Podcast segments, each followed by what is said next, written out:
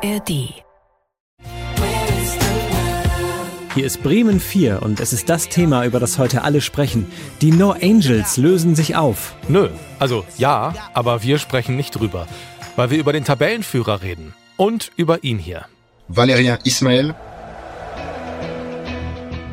Wir haben den 13. September 2003 und eine Zeit, die für Fußballromantiker paradiesisch ist.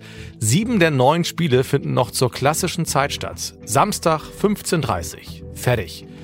Werder ist zu Gast in Dortmund und bringt das wohl kurioseste Eigentor der ganzen Saison zustande. Ismail köpft es.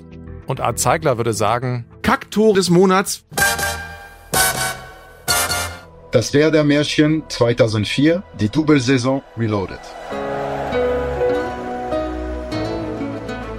Das war Ismail und ich bin Moritz Kasserlet. Ich habe diesen Podcast zusammen mit Felix Gerhardt gemacht.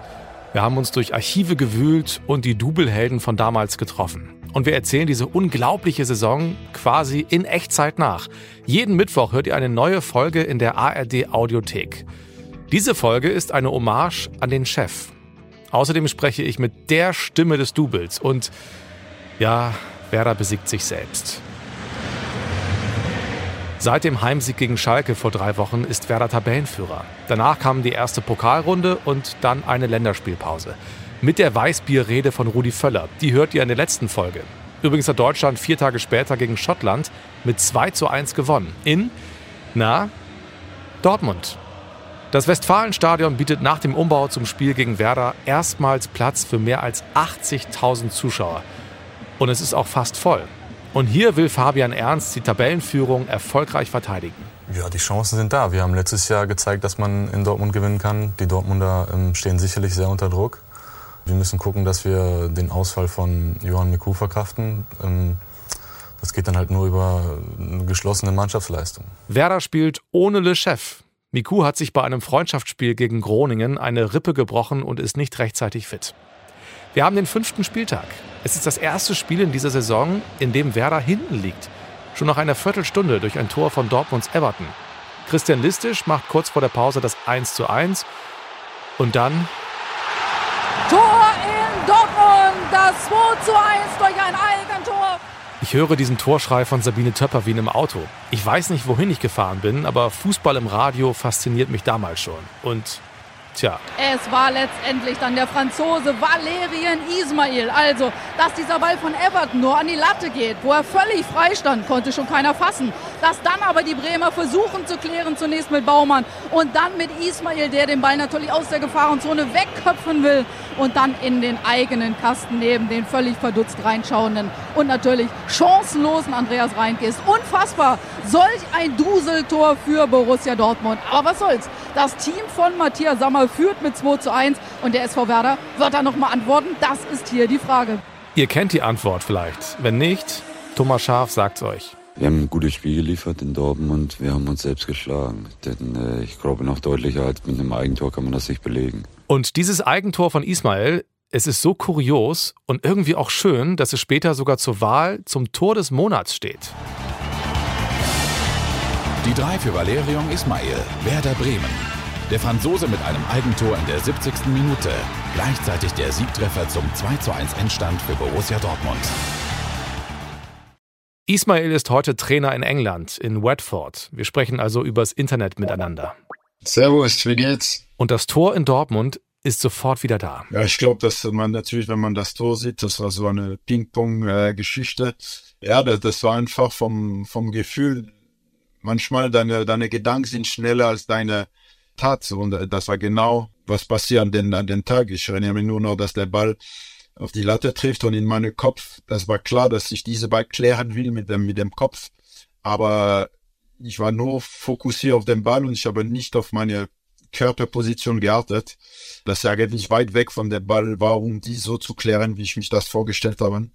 Und, und am Ende das hat äh, so ein Ergebnis äh, ergeben mit dieses äh, wirklich äh, sehr äh, sehenswerte Agentur. Und hört ihr, was erstaunlich ist? Wie gut Ismail Deutsch spricht, wie er wirklich komplizierte Sätze grammatikalisch super bilden kann. Es ist ihm schon vor 20 Jahren ganz wichtig, Deutsch zu sprechen. Ich habe ganz schnell gelernt, weil das war mein, meine Ziel. Damals war ich in Straßburg Ähm, und vor Straßburg war ich in England. Und in England, nach dieser, dieser Erfahrung, habe ich gesehen, wie wichtig die Sprache ist. Und ich wusste, okay, Englisch habe ich auch gelernt, aber jetzt, egal wo ich ankomme, äh, muss ich die, äh, die Sprache lernen, weil das ist für die Integration, um aus sich zu verständigen, extrem wichtig ist. Und so ist nach Deutschland gekommen und dann habe ich nicht die leichteste Sprache ausgesucht, aber im Endeffekt äh, habe ich mich das vorgenommen und dann habe ich durchgezogen und tatsächlich dann nach nach halbes Jahr war ich schon in der Lage, alles zu verstehen, zumindest was das fußballerische Begriff äh, betrifft. Und danach ähm, war ich auch selbst äh, in der Lage, Interview äh, auf Deutsche zu, zu geben. Und äh, das war natürlich auch für mich ein Game Changer in meiner Integration in deutsche Fußball. Und Ismail ist unglaublich schnell integriert. Ich erzähle euch später nochmal genau, wie er nach Bremen gekommen ist. So viel aber jetzt schon mal. Zusammen mit Mladen Kristajic bildet Ismail eine Traum-Innenverteidigung. Bremen schwärmt von der neuen Abwehr. Aber Ton, das war meine Traumpartner. Er war, ich war rechter Fuß, er war linker Fuß.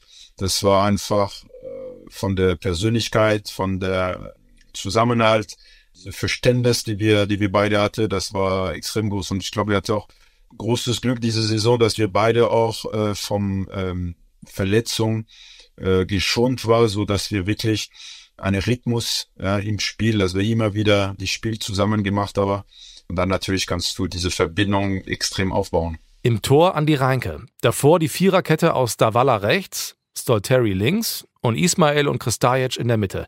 Thomas Schaaf hat in der Double-Saison eine starke Verteidigung. Äh, ich glaube, Sie haben, wenn ich das richtig gehört habe, haben Sie, glaube ich, auch noch irgendwie ein Gespräch mit Nelson Valdez. Ja. Den müssen Sie mal fragen, wie im Laden Kristajic und Wale Ismail waren. Dann würde er Ihnen wahrscheinlich mal ein bisschen, würde er vielleicht noch die Hose hochziehen, würde Ihnen noch ein paar Flecken zeigen können, wie unangenehm die beiden waren. Nee, ich muss Valdez gar nicht fragen. Er spricht es von sich aus an. Das muss tief sitzen. Ich muss sagen, ich glaube, ich habe einer der ältesten Schule was äh, für eine Stürmer ging, weil damals war von einer Seite war Deitch, von der anderen Seite war Ismael, wo ich dann richtig auf die Beine bekommen hatten, wo, wo heutzutage als Anekdoten äh, Thomas Schaaf und Kali Kam sein nur, ja, damals mussten wir weggucken, weil äh, wie, wie die dich reingehauen haben und so. Und ich habe, ich bin immer aufgestanden, ich bin immer so weitergemacht und deswegen sage ich, dass das für mich der, der beste Schule war damals. Das war so wie, willkommen Junge, also du, du, du bist hier oben und äh, ja, da, das war für mich so, aber für mich war eine, eine Herausforderung, so eine Motivation, also die, von die umgehauen zu werden. Das heißt, dass ich dann ein bisschen schneller war. Und ihn hier? Tor! Tor durch Miku! Kennt ihr, oder? Henry Vogt, sozusagen die Stimme des Doubles. Er hat alle wichtigen Spiele der Saison im Radio übertragen. Da ist sie! Da ist die Meisterschale! Und Henry kommt bei Valerian Ismail richtig in Schwärmen. Ismail ist auch eine dieser zentralen Figuren dieser Mannschaft gewesen.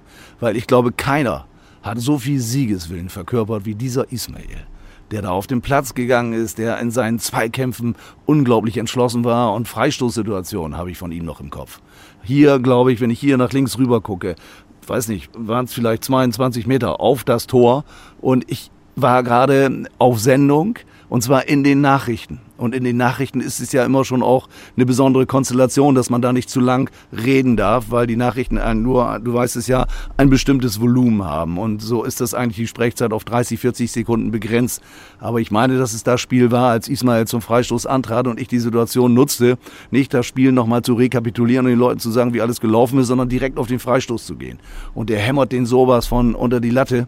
Frag mich nicht mehr, das wievielte Tor es war, aber ich bin mir ziemlich sicher, es war das Spiel gegen Borussia Dortmund. Das Rückspiel dann, ja? Ja, das Rückspiel. Ja. Ja, das, war, das ist das, was ich mit Ismael in erster Linie verbinde. Und er hatte einige Freistoßtore geschossen. Also diesen, diesen unbändigen Willen auch. Ja. ja. ja. Wir sind noch mal beim Hinspiel in Dortmund an diesem 13. September 2003. Zum ersten Mal in der Bundesliga-Saison verliert Werder ein Spiel weil Ismail auf wundersame Art und Weise ins eigene Tor köpft. Und Werder verliert die Tabellenführung. Das stört einen schon. Äh, mich stört aber mehr, dass wir äh, nicht zumindest einen Punkt mitgenommen haben. Und in diesem Spiel wird deutlich, wie wichtig Johann Miku für Werder ist. Der fehlt mit seiner Rippenverletzung in Dortmund und ist eigentlich nicht zu ersetzen.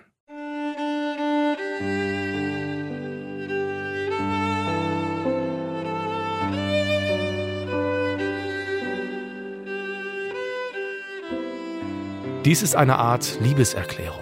Das war so was ähnliches wie ein Fußballgott hier. Sagt Willy Lemke. Ailton sagt. Brillant. Top, top, top. Und Ivan Klasnic findet, Miku ist. Der beste Spieler, den wir jemals hatten. Also ich weiß nicht, wie sie dann war. Ich habe gegen sie dann nicht mit, mit ihm gespielt, aber ich kann sagen, es war schon manchmal Wunder, wie der die Bälle gespielt hat und äh, wie er uns gesehen hat. Tim Borowski hat auch mit vielen großartigen Fußballern gespielt, aber Miku ist Top 3, definitiv.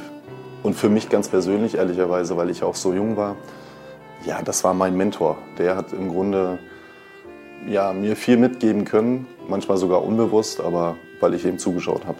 Miku ist in der Double-Saison der Unterschiedsspieler, bis heute unerreicht. Viele sagen ja, Diego war der Beste, aber ich halte immer dagegen. Und Frank Baumann auch. Johann hat es natürlich auch genossen, dass wir hier einen offensiven, attraktiven Fußball gespielt haben, wo er seine Stärken auf den Platz bringen konnte. Und ähm, für mich der Spieler war, der am meisten eine Mannschaft, einen Spielstil geprägt hat. Ne, auch wenn die anderen ähm, Spieler wie Diego, Özil, ähm, Miro Klose, Claudio Pizarro natürlich auch einen großen Einfluss hatten, eine überragende Qualität äh, hatten, war es, glaube ich, Joe derjenige, der das Spiel einer Mannschaft insgesamt am meisten geprägt hat. Henry Vogt ist übrigens Team Diego, aber wir verstehen uns trotzdem. Er ist damals der Radioreporter in Bremen, gehört bundesweit zu den Besten, darf auch von Spielen der Welt- und Europameisterschaften berichten. Und das ist bis heute eine Auszeichnung. Und wir treffen uns da, wo er in Summe viele Tage seines Lebens verbracht hat. Auf der Pressetribüne des Weserstadions. Direkt vor der gläsernen Kabine, aus der er damals die Spiele übertragen hat. Inzwischen ist Henry Vogt Rentner und mit mir erstmals zurück an seinem alten Platz. Ja, das ist schon nach zwei Jahren, in denen ich jetzt nicht mehr arbeite, ist schon, ich will nicht sagen relativ neu, aber dann doch wieder gewohnt, weil das ist, ist einfach das identische Bild bin ja kürzlich jetzt beim Auftakt von Werder gegen Bayern München von meiner Tochter eingeladen worden und durfte hier auf der anderen Seite mal das Spiel erleben. Ich habe mir immer vorgestellt, als ich noch gearbeitet habe, wenn du mal nicht mehr arbeitest, wirst du hierher gehen, irgendwo lecker draußen eine Bratwurst essen, wirst ein Bierchen trinken mit Freunden über Fußball sabbeln und einfach Spaß haben. Das haben wir auch gemacht. Aber das Erlebnis war dann doch anders als in der Rolle als Reporter. Und wenn ich jetzt noch wählen dürfte, würde ich sagen, war die Reporterrolle doch schöner, als ich es geglaubt habe. Und dachte immer, die Jungs da drüben oder auf den anderen Plätzen, die haben viel mehr Spaß und, und äh, sind anders beteiligt an so einem Spiel als ich. Das war insofern ungewohnt, als die ganze Geräuschkulisse mich eigentlich so vereinnahmt hat, dass sie mich schon eigentlich eher auch ein wenig gestört hat. Und das Gedrängel und Geschiebe, das war auch nicht ohne und insofern ein bisschen erschwerend. Und dann hat das Spiel leider Gottes auch nicht dazu beigetragen, dass ich Freude hatte. Nicht, weil Werder verloren hat, sondern weil Werder einfach schlecht gespielt hat, nach meinem Dafürhalten. Dass in der Fußball-Bundesliga ein so großer Klassenunterschied zwischen Bayern München und Werder Bremen besteht. Und nicht nur zwischen Bayern und Werder, auch anderen Mannschaften. Das ist irgendwie schon eigentlich in Worte nicht zu fassen. Und ich hätte Werder viel mehr Chutzpe eigentlich äh, von Werder erwartet, mal sich dagegen zu stellen. Das ist ja auch eine Mannschaft, die jeden Tag auf dem Trainingsplatz ist. Die müsste ja über so viel Physis verfügen, dass man auch Bayern München hier mal so ein bisschen den Schneid abkaufen kann. Und das haben sie leider nicht getan. Und genau das war vor 20 Jahren anders. Ja. Und darüber reden wir in diesem Podcast. Wir sitzen jetzt ja auf Höhe der äh, Mittellinie auf der Südtribüne. Ja. Und da unten hat Werder die Schale bekommen. Ja. 2004. Ja. Was kommt dir noch für Bilder in den Kopf, wenn du an die Double-Saison denkst, hier im Stadion? Puh, äh, was als wesentlichstes Merkmal dieser Saison bei mir haften geblieben ist, ist die unbändige Liebe der Menschen in Bremen und dieser Region für diesen Fußballverein. Und das nicht nur, weil Werder jetzt deutscher Meister in dem Jahr geworden ist, sondern das hat sich ja in all den anderen Jahren immer wieder bewiesen, mit wie viel Herz und Leidenschaft und mit welcher Enge die Menschen an diesem Verein hängen. Und äh, das spiegelte sich natürlich in besonderer Weise in dieser Saison wieder, weil es sich so langsam aufgebaut hat, keiner wirklich dran glauben konnte und am Ende es Werder doch umgesetzt hat. Ich sehe noch Bilder natürlich, sie haben, glaube ich, das letzte Spiel verloren gegen Leverkusen, das war ja dann eh nur noch so ein bisschen Schaulaufen. Ich sehe dann noch Votava mit der, äh, nicht Votava, äh, Baumann noch mit der Schale. Ich habe jetzt noch die 93er Meisterschaft leicht im Kopf, weil da Votava derjenige war, der die Schale im Empfang genommen hat. Baumann war es, der die Schale hochgerissen hat. Ja, es war es waren einfach besondere Momente und die Menschen standen hier und hatten eigentlich nur alle große Augen und geöffnete Münder, weil sie es selbst irgendwie gar nicht fassen und glauben konnten. Du hast 93 angesprochen, da habe ich deine Stimme auch noch im Ohr. Da warst ja. du ja in Stuttgart, ja. als Werder in Stuttgart Meister geworden ist. Also du kennst auch noch die alte Rehagel-Zeit. Ja. So im Vergleich, welchen Stellenwert und welche Wucht hatte dieses Double? Ja, das war natürlich eins obendrauf, als auch einmalig in der Vereinsgeschichte war, weil Werder noch nie das Doppelding geholt hat. Und insofern glaubte man ja, das nimmt kein Ende mit, mit den Erfolgen, ja. Also im Pokal war es ja auch ein Ticken schwer auch letztendlich und auch mit ein bisschen Glück, was ich noch erinnere, Spiele gegen Kräuter Fürth oder auch hier im Weserstadion meine ich, dass es das Spiel gegen Lübeck gewesen ist, als ein Dieter Hecking, glaube ich, noch Trainer vom VfB Lübeck gewesen ist und wer da hier mit in der Verlängerung, wenn ich es richtig noch drauf habe, äh, das Ding erst spät entscheiden konnte und noch viel dramatischer und kitzliger war es ja dann in Kräuter Fürth, in diesem Playmobil-Stadion, wo Werder dann auch so mit viel Dusel am Ende auch, natürlich auch mit der Leidenschaft, aber im Fußball gehört auch eben halt ein Quäntchen Glück mit dabei, äh, mit dazu, das Ding dann noch gemacht hat. Wann ist dir klar geworden und auch euch als Redaktion, dass hier gerade was Großes passieren könnte? Den genauen Zeitpunkt kann ich dir nicht mehr nennen. Das äh, liegt nicht mehr in Erinnerung bei mir. Ich weiß nur, dass wir an einer Stelle merkten, dass Werder mitmischt in der Fußball-Bundesliga. Nicht mit der Aussicht auf die deutsche Meisterschaft oder den Pokalsieg. Das war irgendwie Fantasterei. Aber dass Werder gut dabei ist. Und da haben wir rechtzeitig auch entschlossen zu sagen, äh, wir werden jetzt alle Spiele von Werder Bremen live und direkt verfolgen wirst es ja wissen, dass, äh, und heute ist es ja auch so, dass äh, mit Mannschaften auswärts mitgefahren wird. Das war früher ja nicht üblich, sondern wir haben ja von dem Reporter gelebt, der im anderen Stadion gearbeitet hat und dann beim WDR zu Hause oder beim Südwestrundfunk oder so äh, zu Hause gewesen ist. Aber von dem Zeitpunkt an haben wir gesagt, das ist uns so wichtig, wir wollen so viel Nähe haben zu Werder Bremen, dass wir jetzt immer mitfahren. Und zu der Zeit war ich derjenige, der als Reporter immer rausgefahren ist, äh, weil der Jasper war schon ein bisschen, ich will jetzt nicht sagen, in, in, in, im Alter fortgeschritten, um es mal so zu formulieren, und hat von äh, aus dem Sender heraus die Sendung moderiert. Ich war draußen und dann haben wir gesagt, wir werden jetzt jedes Spiel begleiten. Weißt du, wie viele Spiele du live im Stadion gesehen hast? Ja, ich würde mindestens sagen, dass ich von den Double-Saisonspielen bestimmt äh, drei Viertel gesehen habe oder vielleicht noch ein bisschen mehr. Und auch beim nächsten Spiel sitzt Henry Vogt auf der Tribüne. Und er sieht endlich einen besonderen Spieler wieder.